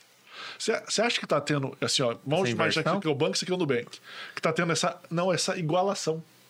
Para mim está tendo uma igualação entre, ah, quem é cliente do Nubank agora, não, ah, meu, tá nem aí com o cartãozinho mais. Antigamente, nossa, o rapaz até andava com o cartão assim, ó. Do Nubank. Era esse mesmo. Né? Eu tenho um olhinho, né? É, exatamente. Andava negócio, não, qual que você... hoje você tem pagamento de lado, assim, não faz questão mais. E os bancos grandes estão tentando demonstrar que eles também são digitais, que eles também são descolados, que eles também podem caminhar nesse mesmo sentido que o Nubank caminha. Não está tendo, não sei, na minha cabeça, uma igualação. É, tem uma, uma questão, aproximação entre eles. Tem uma questão da, da experiência que o Nubank já tem em oferecer experiência para o público. Isso, eu trabalho em banco, em banco tradicional. E um grande banco tradicional. E por mais que a gente tentasse oferecer a melhor experiência, só que para essa geração nova que vem, o Nubank ele tem um time que conversa muito mais com essa geração do que os times desses bancos tradicionais, porque lá uhum. você tem uma cartilha para você seguir. Você vai ver os times do Nubank, é, é bem diferente. Eles estão virando banco grande agora, eles precisam, porque eles fizeram IPO, eles precisam começar a dar resultado para quem investe. Uhum. E isso está acontecendo com todas as startups. Eles já não são startups mais, né? Já são scale-ups, já são corporações. Né? Então, eles estão se adequando à, cartilha de receber investimento, fiz IPO e. Tem que dar dinheiro. Agora tem, que dar dinheiro. dinheiro. E eles passaram por isso, tiveram corte de um tanto de benefícios que os funcionários tinham. Ah, é? Várias coisas aconteceram. E tem que se adequar, tem que enxugar as coisas, porque para crescer, eles, é, muitas startups adotam uma, estratégia de crescimento de queimar caixa com, com marketing, com experiência para o cliente, né? para dominar mercado rápido. Né? E eles queimaram, queimaram caixa. Queimaram que viveram muito tempo no prejuízo. É, é, é, é investimento. Sim. É, mas dessa época que queimaram muito caixa é porque o juro era barato. É, não, mas queimaram caixa nisso também. também. Eles não, porque eles não rentabilizavam nada. Não, mas é um processo de aquisição de cliente. Era, quando, é... É, o custo de aquisição de cliente, quando você investe em marketing, dependendo da ação que você faz, né, essa ação de ter um juro baixo, então você já você vai comparar com o teu concorrente, a pessoa vai para o teu banco, né? E você anuncia bem isso, o público comunica, você dá brinde para o cliente, você faz esse uhum. trabalho. Às vezes que eles iam gastar em TV e, e rádio no Brasil inteiro, por exemplo, se eles fossem ver o, o o custo de aquisição, de fato, vale mais a pena ele, ele um... cortar desse outro lado. É o que o iFood fez, por exemplo, para crescer, dar cupom de desconto. Uhum. É, o, o, cupom de 10 reais é muito mais barato do que os 20 que eles gastavam para adquirir gente usando aplicativo e consumindo aplicativo. Entendeu? Entendi. Então tem essa, esse cálculo que é feito também, análise não só de marketing, mas financeira também. Então eles, o Nubank está se adequando. É grande empresa e está listada na, na, na, na Bolsa de Nova, Nova York, York, E, tem que dar resultado. Né? Não tem outra. É o que os bancos tradicionais sempre fizeram. E eles se moldaram aos tempos deles para criar essa estrutura para dar resultado. Né? Uhum. Então a gente espera que, que essas startups não é só oba-oba, tem que dar resultado. E isso está acontecendo no mundo inteiro. A gente viu várias gigantes startups que eram a revolução do mundo Demitindo que pra demitindo pra caramba.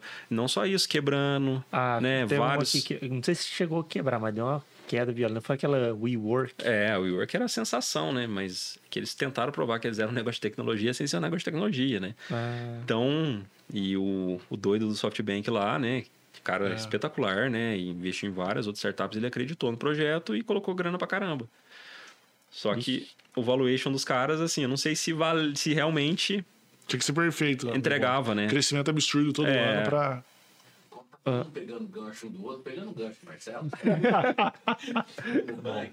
E assim, é, o, o Nubank praticamente você não vê propaganda dele na TV aberta. Né? É mais, Tem algumas é, campanhas só que eles fazem. Né? Rede social, é, internet, YouTube, enfim. É, na ponta do lápis, assim, no marketing hoje, é, o que, que, sai mais barato, que é mais. É, o custo-benefício é melhor? Cuja aquisição de cliente. O, a propaganda convencional, né, que é nas TV abertas e tudo mais, ou essa nova modalidade de marketing que são usando os influencers hoje, né? Tem muito isso. Aí é a pessoa que tem não sei quantos mil seguidores, vou, ao invés de dar o dinheiro para a TV, fazer uma, Invisto propaganda, a menina faz no stories lá tal na ponta do lápis, distribuir isso entre os, os influenciadores ou uma propaganda comum? É, eles, no caso deles, têm uma filosofia de ser um negócio digital. Então a tendência é sempre eles investirem mais em digital. Por isso que eles não trabalham tantas campanhas de TV e é caro para anunciar sair nos 30 segundos fantástico. Às vezes você, é o orçamento de marketing que você tem no ano inteiro para você fazer, né? Um, uma inserção.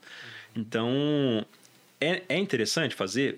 Eu eu, apesar de trabalhar com marketing digital, a gente atende clientes com, com o que a gente chama de marketing offline também. Né? A gente trabalha com, com publicidade. E é, tem cada, cada mídia, cada canal, a gente chama de canal de aquisição. Ela tem, ela tem o objetivo dela. Então, por exemplo, se eu vou comunicar, se eu vou sair no Fantástico, por exemplo, e meu público ele é nacional e ele assiste Fantástico, e eu tenho uma super novidade para lançar, faz muito sentido eu sair lá. Se eu tenho verba e vou sair lá. O digital, o que, que ele vai te fornecer? Né? Ali você vai ter exposição de marca. A tua marca, o teu público, o Brasil inteiro tá, tá assistindo. Né? 200 milhões, né? e no digital, você consegue metrificar essas informações. Você não sabe quem que assistiu lá e deu resultado. Você pode até tentar fazer, colocar QR Code, é, sei lá, colocar alguma coisa que identifica essas pessoas que vieram daquele canal. O digital facilidade é que você consegue rastrear tudo, todo o processo. E hoje, com, com essa questão dos influenciadores, tem muitos influenciadores que eles têm o contato direto com o teu nicho de mercado. Já está segmentado ali, ó. Então, às vezes faz muito sentido. Você fala, ó, ah, um influenciador de confiança, a base de, de, de, seguidores dele é real, é sólida e tudo mais, tem engajamento, você tem que fazer toda uma avaliação daquele perfil daquele influencer, né? E a gente tem micro-influencers que tem perfil super bacana, né? Que dá para fazer anúncio com esses influencers. O que define um micro-influencer? São influenciadores locais. Né? Às vezes a pessoa tem 5 mil seguidores. É, pode ser. A gente tem. Mil. Tem um parâmetro mínimo? Você, a menos disso nem conversa. acho que não tem nenhuma classificação, ah, não. Tá, Vai depender muito do teu, do teu nicho de mercado. Se o cara tem 5 mil seguidores, mas ele tem um engajamento legal com o teu público, é uma forma de se olhar. Porque ele já fez o trabalho que o algoritmo do, da mídia social ele vai, vai tentar fazer para você. Ah, e tá. isso custa aprendizado. Aprendizado do algoritmo custa. Então, o marketing é uma área de investimento. Não adianta, não é, e não é um investimento de curto prazo. É, é muito importante falar isso. Não é. Eu, eu caí bem no marketing, eu sempre gostei de investimento e finanças, e quando eu entrei e eu consegui virar essa chave do marketing é gasto, né? E marketing é um investimento, e é um investimento de longo prazo, né? Porque marca ah. é um ativo da empresa, e você investe em marca no longo prazo. Sim. Você imagina Até o, você consolidar. O, o valor de uma marca como o Nubank hoje. Né, com tudo que eles fizeram, né? Sim. né? Então, a questão dos influencers é muito bacana por isso, porque às vezes você contrata, a Disney fez isso, o lançamento do Disney Plus. A Disney contratou vários micro-influencers nos países que eles lançaram Disney Plus. E você via anúncio dos micro-influencers, principalmente micro, é, micro-influencers voltado para família. Tem exposição de família e tudo mais, a vida da família, aquele tipo de coisa. Mostrando a família assistindo Disney Plus. O anúncio era esse. Aí, Rei Leão. é, assistindo, assistindo o conteúdo da, da Disney.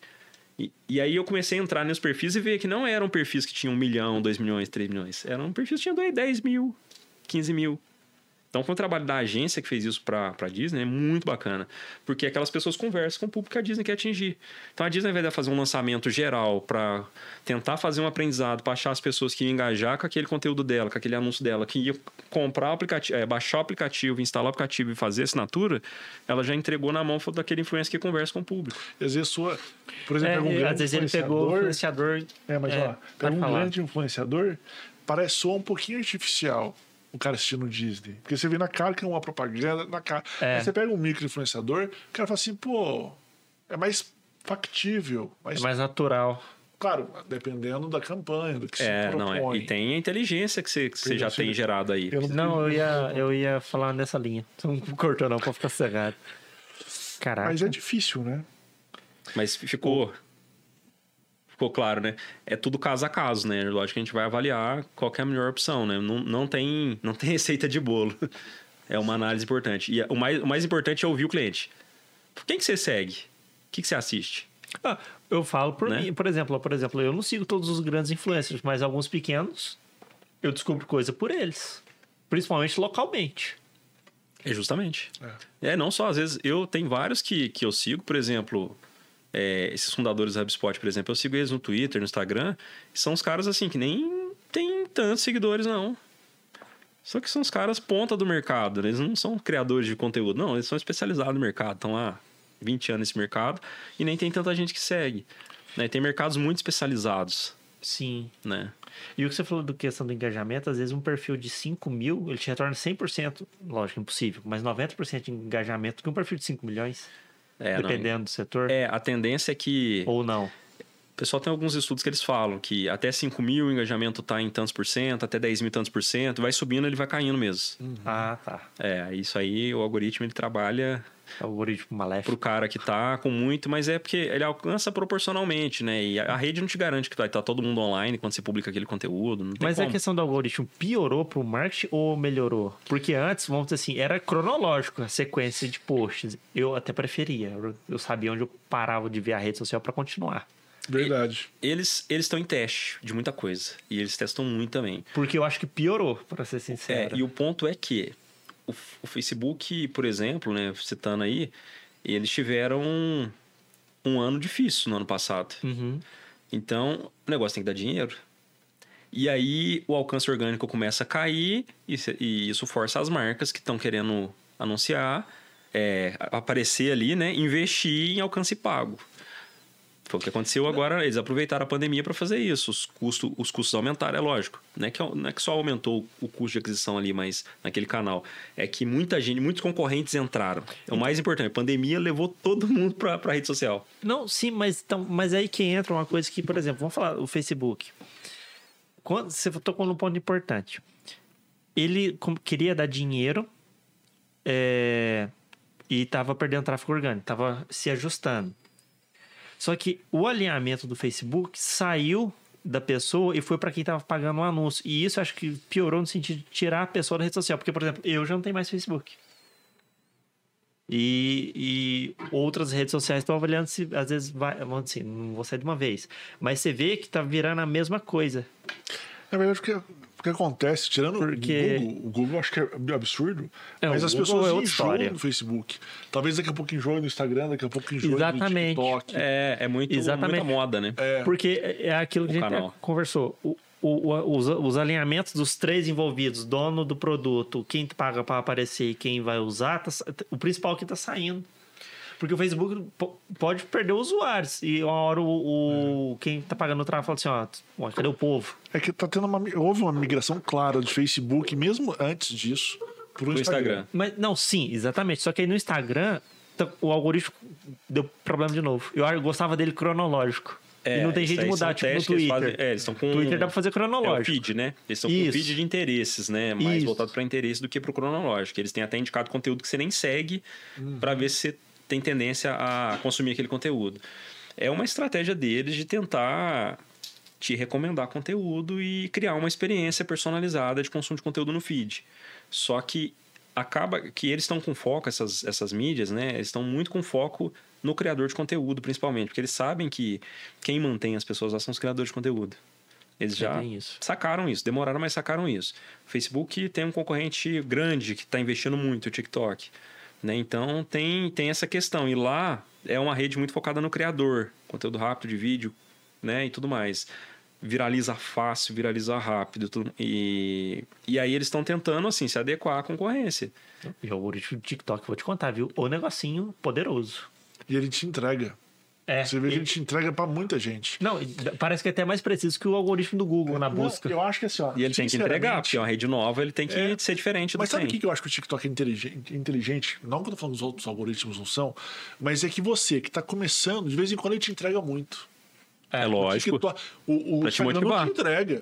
Ele te- O é, Instagram você não você faz Você um não dá- negocinho, mil, quinhentos, dois mil. TikTok, de repente, te entregou pra 50. Você fala, nossa, 50, você vibra. Te dá vontade de criar. é, justamente. Entendeu? E aí ele fica criando, tipo, o pessoal brinca, né? Da, Não, tem gente que queria ser mais rápido no TikTok que com uns anos de Instagram. do caça-níquel, né? Você, de vez em quando você vai ganhar umas moedinhas lá, você fica feliz, continua. O TikTok, de vez em quando, eu sei por quê, porque minha enteada, ela tem um TikTok. Cara, um vídeo tosquinho que ela fez lá, com todo respeito, mas. Entregou pra. É, mas ela sabe que foi, porque foi um que ela fez não planejado. Entregou pra 100 mil pessoas. Ela ficou super feliz. E ela começou a criar mais. Eu falei assim, pô, olha pra você ver, o Instagram não te entrega pra ninguém. Tu você não é grandão e tal. E ele podia, de vez em quando, dar uma queimada. Falar, vou entregar pra 50 mil. Porque você ia ficar felizão. Você É ia que começar... é, eles, eles, eles não tiveram essa questão que eles estão implementando agora de, da sugestão de conteúdos de interesse e daquela descoberta que eles têm lá. Aquela descoberta, né? pouca gente usa, entra na descoberta e vai ver conteúdo que tão, É. estão publicando. Eles começaram com a questão da hashtag, de seguir hashtag, aí você acompanhava aqueles conteúdos daquele tema, então todo mundo usava hashtag por isso, né? Porque é uma- era uma forma de, Achava. de fazer o tagueamento de conteúdo, né? Porque eles não tinham um motor de busca à altura do Google, por exemplo. Para mim, o maior case é o Google e é difícil bater. É. Né? Porque o Google, ele te entrega o que você busca. Esse você não vê que não, não tem nem a possibilidade de surgir um concorrente ainda. É, é difícil. É, É, difícil. o- Tem, tem algumas plataformas que estão tentando, né? E tudo mais, tendo mais, tentando ter mais transparência na questão do algoritmo e tal. Mas Mas, assim, é, é, o Google, O é Google tá fantástico. enraizado muito forte ainda. É fantástico, é fantástico. Os caras estão desde 97 no mercado. Né? E, e sem Mais de aquele- 90% do mercado. É, e eles fizeram várias tentativas de lançar rede social, de fazer tudo isso, mas num, o negócio deles é o buscador. É o buscador e a rede de anúncio, é o que os caras fazem. E entregar a solução para as empresas, que eles estão fazendo muito bem isso hoje também. Então eles, eu acho que eles aprenderam, eles têm essa consciência e estão nessa. Agora, o Facebook, eles perderam um pouco isso que vocês estão falando como usuários, né? E eu também, eu sou usuário do Facebook desde 2007.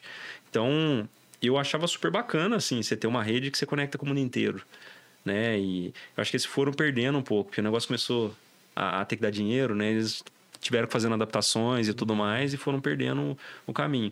O TikTok, a minha não é um preconceito, mas a minha questão com o TikTok é que o TikTok queima muita verba de marketing e não é só a experiência deles que, que gera novos usuários. Eles estão queimando, queimando, queimando em anúncio para gerar. Né? O trabalho é bacana, é bacana, a proposta da rede é legal, é legal. Mas eu não sei se para as marcas, né, o modelo de negócio deles é o ideal ainda. É o que eu sei que o TikTok tá tentando se transformar. É. Antes ficava só nas dancinhas lá. Agora eles estão. Eu vi, eu vi porque uma educadora financeira que eu sigo estava comentando que ela foi contratada pelo TikTok para fazer X vídeos, sabe, sei lá quanto, para dar uma roupagem mais séria pro TikTok. É, eles têm que mudar, porque Eles eles da eles estão zoeira. eles têm esse problema de estar estigmatizado mesmo. Tem o estigma, né, do TikTok ser de dancinha. É, tem isso. é Porque a verdade. rede, acho que a rede original do TikTok era uma rede de, de música, né? Ele Eu- vem eu dessa questão de música. Então, esqueci o nome da rede.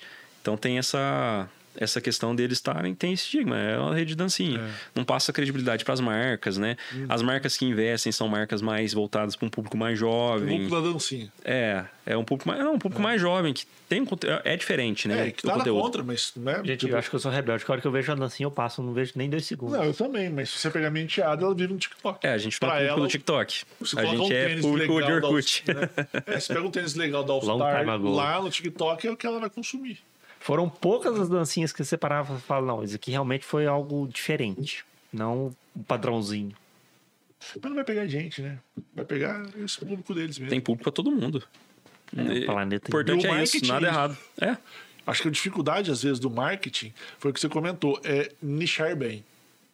É, Saber para quem eu estou entregando. aquele segmentar o público é dificílimo. E é um processo de aprendizado que normalmente as marcas, as empresas não entendem que tem esse processo.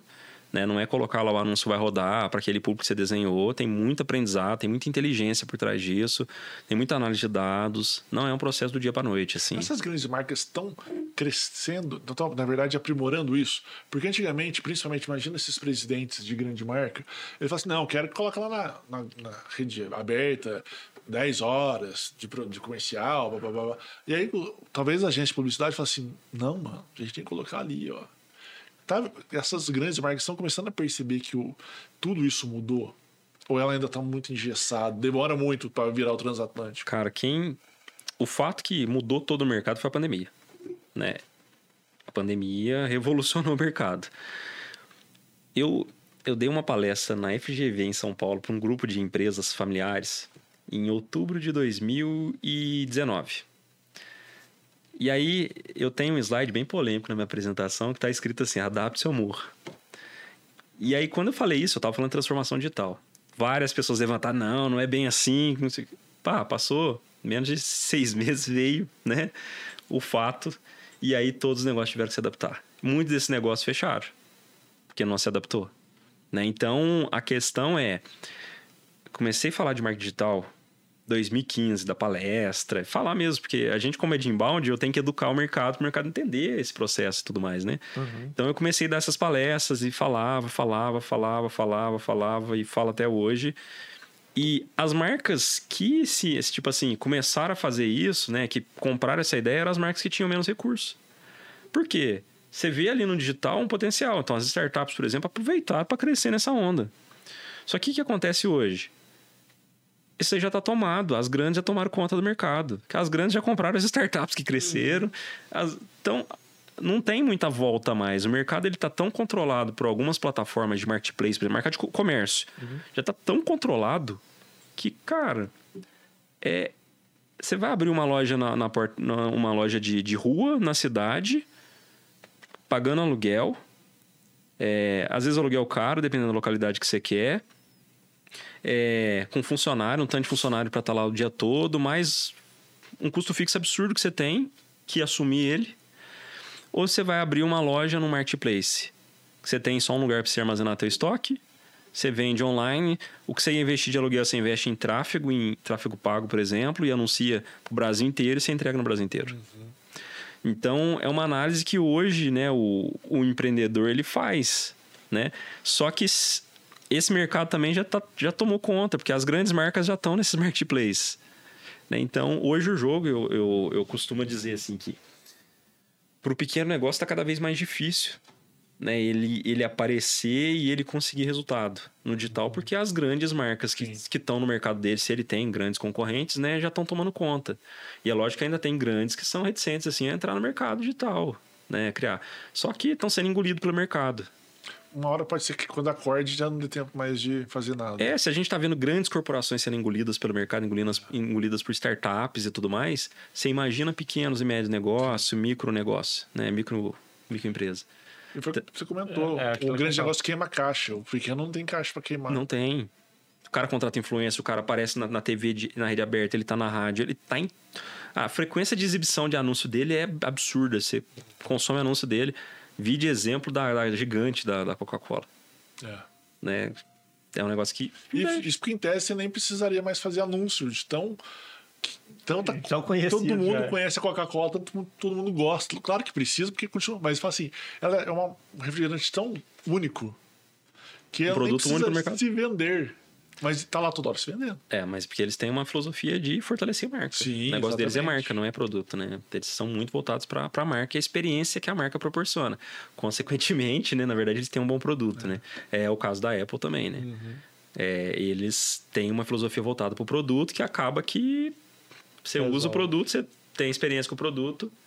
O grande ponto, eu acho, que, por exemplo, a Coca-Cola investe muito em propaganda, é para fortalecer a própria marca, mas também para não deixar outra marca criar e pegar o nicho de mercado que ela Com tá. certeza. Se ela Porque se para ela- de aparecer, ela fica Exato, é. esquecida e aí vem outra marca E concorrente. começa a fazer essa mesma propaganda dela e de repente ela perde. Isso o- me lembrou o caso do Guaraná Jesus. Que acho que aqui no Brasil, o único estado que a Coca-Cola não vendia mais do que. Do que o local, né? Era, local. era o Guaraná Jesus. E O que ela fez? Ela não conseguiu competir, comprou a empresa. É, você sempre faz isso. É. Ela fez isso também no mercado na América Latina, no caso Del Valle, por exemplo, ela comprou, né? Então. E é uma estratégia também, é de aquisição. E é o que as, que as grandes empresas estão fazendo. Ela tem caixa, né? Fusão, aquisição, né? Que é o que o Facebook, não, sabe, não sei se você sabe, mas o Facebook nunca distribui dividendos. Ah, mas um montão de empresa americana não distribui. O Google acho que nunca distribuiu dividendos na vida. Não, também. então, olha o caixa que essa empresa tem. Na hora que, de repente, ele fala assim, ah, tipo WhatsApp, ah, WhatsApp, Compra. Instagram. Acho que nem Apple di- distribui dividendos. Acho- É, não tenho certeza, mas, mas eu sei que o Facebook tem um caixa gigantesco lá e nunca tinha distribuído. Igual a do Warren Buffett também. É porque eles têm uma estratégia de dominação, né? De monopólio, dominação, né? Então é. E é interessante também, né? Toda estratégia é válida. Os caras veem que tão, tá dando certo e, É. né? Tudo válido. Mas a- o ponto é esse, né? A, a dica para os pequenos negócios é se adaptar rápido e fazer. Não tem, não tem como. E, e considerar, né? Não é porque eu sou da área de marketing, mas considerar que você tem que ter uma verba mensal, parte do teu faturamento para investir. Não tem como Não, não, ter. tem como. Não tem como. Você não investe, teu concorrente está investindo. Mas o ideal, assim, e não puxando sardinha, mas já puxando, não é investir também baseado no que você acha. É investir baseado no que o profissional da área acha. Com certeza. É bem um senão processo. você imprime um tanto de panfletinho para entregar na rua, gasta seu marketing todo ali, e o seu marketing ideal seria outro. É. Ah, não, aí Ou tem o que. contrário também. É é a mesma coisa da, de saúde, né? Você tem que ter a o auxílio de um profissional, né? O profissional vai fazer uma recomendação. E aquela recomendação também não pode ser o melhor tratamento para o teu negócio. Uhum. A melhor forma de lidar. É, hoje, mais do que nunca, a gente tem que testar as coisas. E tem que alinhar também. Tem. Não adianta você falar assim, né? Nossa, tem que fazer uma cirurgia laser lá nos Estados Unidos. Fala, mano, não tem dinheiro nem pra. É, ué. Tem Então que ser adequado, o orçamento tem que ser adequado à necessidade. Primeiro ponto é ouvir o cliente. A resposta está com o cliente. Que que você consome na outra empresa e você não consome na minha? É, é claro, é, tem que fazer esse tipo de pergunta. Né? O que que você esperaria do meu produto, da minha experiência? Como que vocês, profissionais da área, lidam com uma pessoa ou de mente fechada, ou mais conservadora, ou, de, ou um presidente ou um dono de, De empresa? de empresa Uhum. mais Conservador, é, assim. conservador, idoso, geralmente você for pegar assim na boa parte do, do médio, às vezes o grande não, porque às vezes tem essas trocas de presidência, mas o médio ali que ou o pequeno que ah, minha vida inteira eu fiz assim, eu criei meus filhos assim, e não sei o que. Empresa familiar. É, por, como é, que- por que, que eu vou mudar agora? Tem a síndrome de Gabriela. Nasci assim, você É. tem essa. É, Cara, Como é- mudar, né? Na verdade, assim, a gente hoje, no começo, eu me esforçava muito nisso. Então, eu educava muito, fazia um trabalho muito voltado para a educação, para orientar, mostrar os resultados, que é importante, os cases que a gente tem, o que a gente está fazendo nas empresas que a gente trabalha e tudo mais, de acordo com a realidade de cada uma. É, Então, a gente sempre fez muito isso. Hoje, a gente já está vendo que o mercado está engolindo. Então, o processo é um pouco inverso. É lógico que a gente orienta e explica. Fala, ó, você pode investir aqui, você pode investir aqui e tudo mais. Vamos fazer teste, vamos ver o que que é o resultado. Então, eu sou muito honesto, muito transparente, porque às vezes a estratégia que a gente traz não dá resultado. E é um aprendizado, né? É, são várias formas de aprender o que não dá certo muitas vezes. Até a gente chegar no ponto e falar assim, nossa, o ponto é esse aqui. Esse canal que a gente pensou é, de fazer o investimento não, não, não é o canal adequado. E a gente é muito sincero com os clientes mesmo. Tem E mês às vezes não é adequado naquele momento. É, naquele Mas um momento. ano depois se torna adequado. É justamente. Acontece muito com blog, por exemplo. A gente fala para a empresa, fala, cria um blog. Porque teu público ele busca conteúdo no Google, aparece no Google. É importante. Você não vai pagar nada. Você vai pagar o conteúdo que você vai desenvolver, o conteúdo é teu. Você vai ficar com ele lá no Google o tempo inteiro e esse conteúdo começa a ranquear, começa a aparecer na busca, começa a gerar tráfego. Só que isso é uma coisa de longo prazo.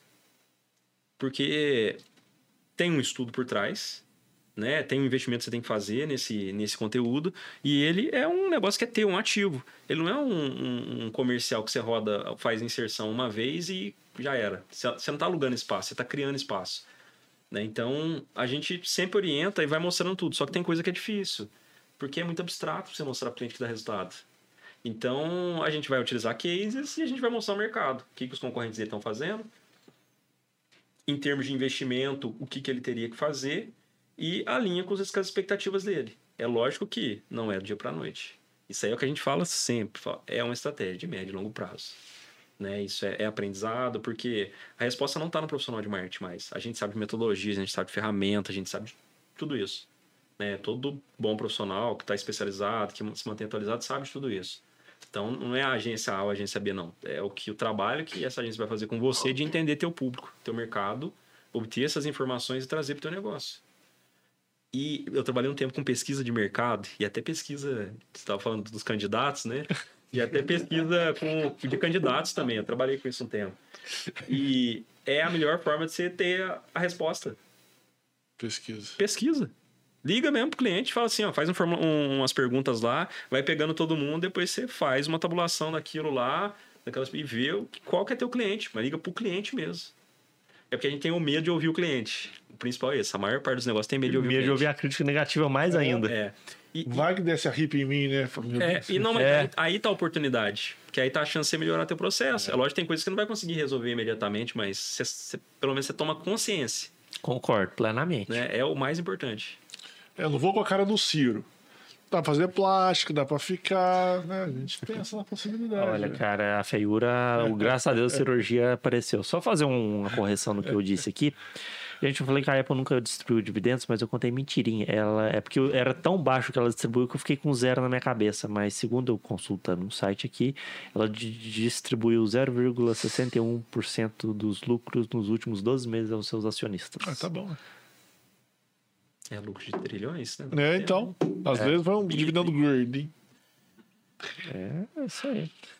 Mais alguma coisa, Marcelo? A gente vai ter que chamar o Andres aqui outro dia pra entrar Vai. em outras O Fagner especificidades. tá doidinho pra perguntar umas coisas ali. Porque realmente é É um uma coisa que eu também não assunto- perguntei, porque senão É. ia esticar muito. Mas a gente marca outra.